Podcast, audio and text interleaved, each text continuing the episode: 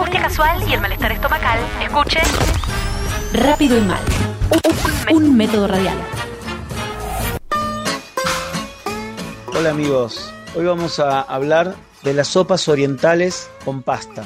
Es el origen de la pasta, ahí nace la pasta siempre tomada en un caldo, en una sopa, y en todos los países, en todas las regiones de Asia existe.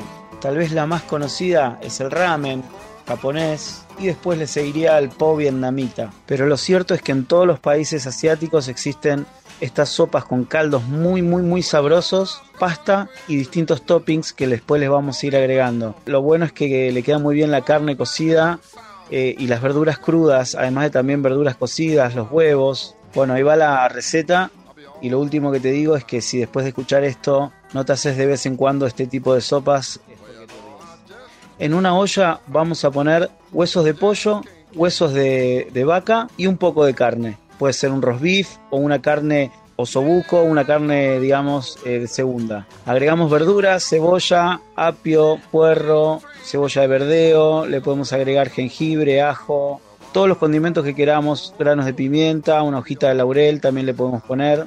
Y acá le vamos a ir dando la onda de si nosotros queremos hacer más una onda japonesa, una onda coreana, una onda vietnamita o lo que queramos nosotros, le podemos agregar chiles, le podemos agregar anís estrellado, canela, dependiendo de la receta que vamos queriendo hacer, pero lo importante es que el caldo sea muy muy sabroso, muy muy sabroso, que es la estrella de, del plato. Un tip que te voy a pasar, este tipo de caldos los puedes hacer en una olla a presión. Las ollas a presión son geniales, ya vamos a hablar más adelante, pero si lo haces en una olla a presión, alrededor de una hora va a ser suficiente para cocinar todo esto. Bien, una vez que tenemos ese caldo, lo ideal es dejarlo descansar, la grasa va a subir arriba del caldo, la vamos a poder retirar con un cucharón con mucho cuidado y luego colarlo, la carne la vamos a utilizar y el resto de los huesos lo vamos a descartar. En el caso del ramen lleva una salsa preparada con salsa de soja, mirin, sake, en distintas proporciones donde se deja marinando la carne que sacamos del caldo.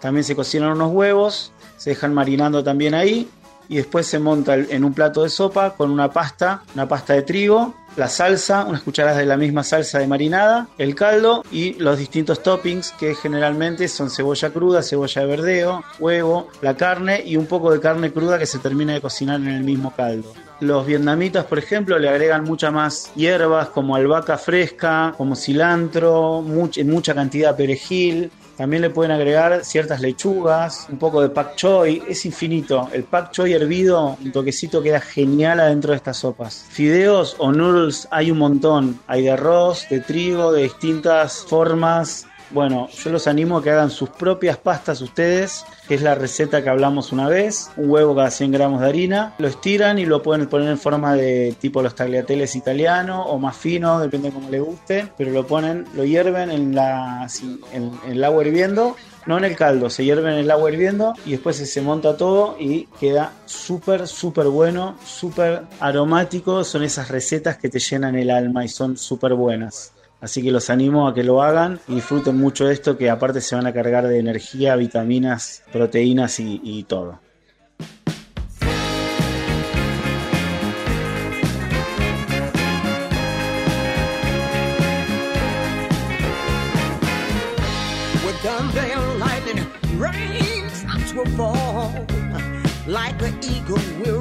above it all, staring at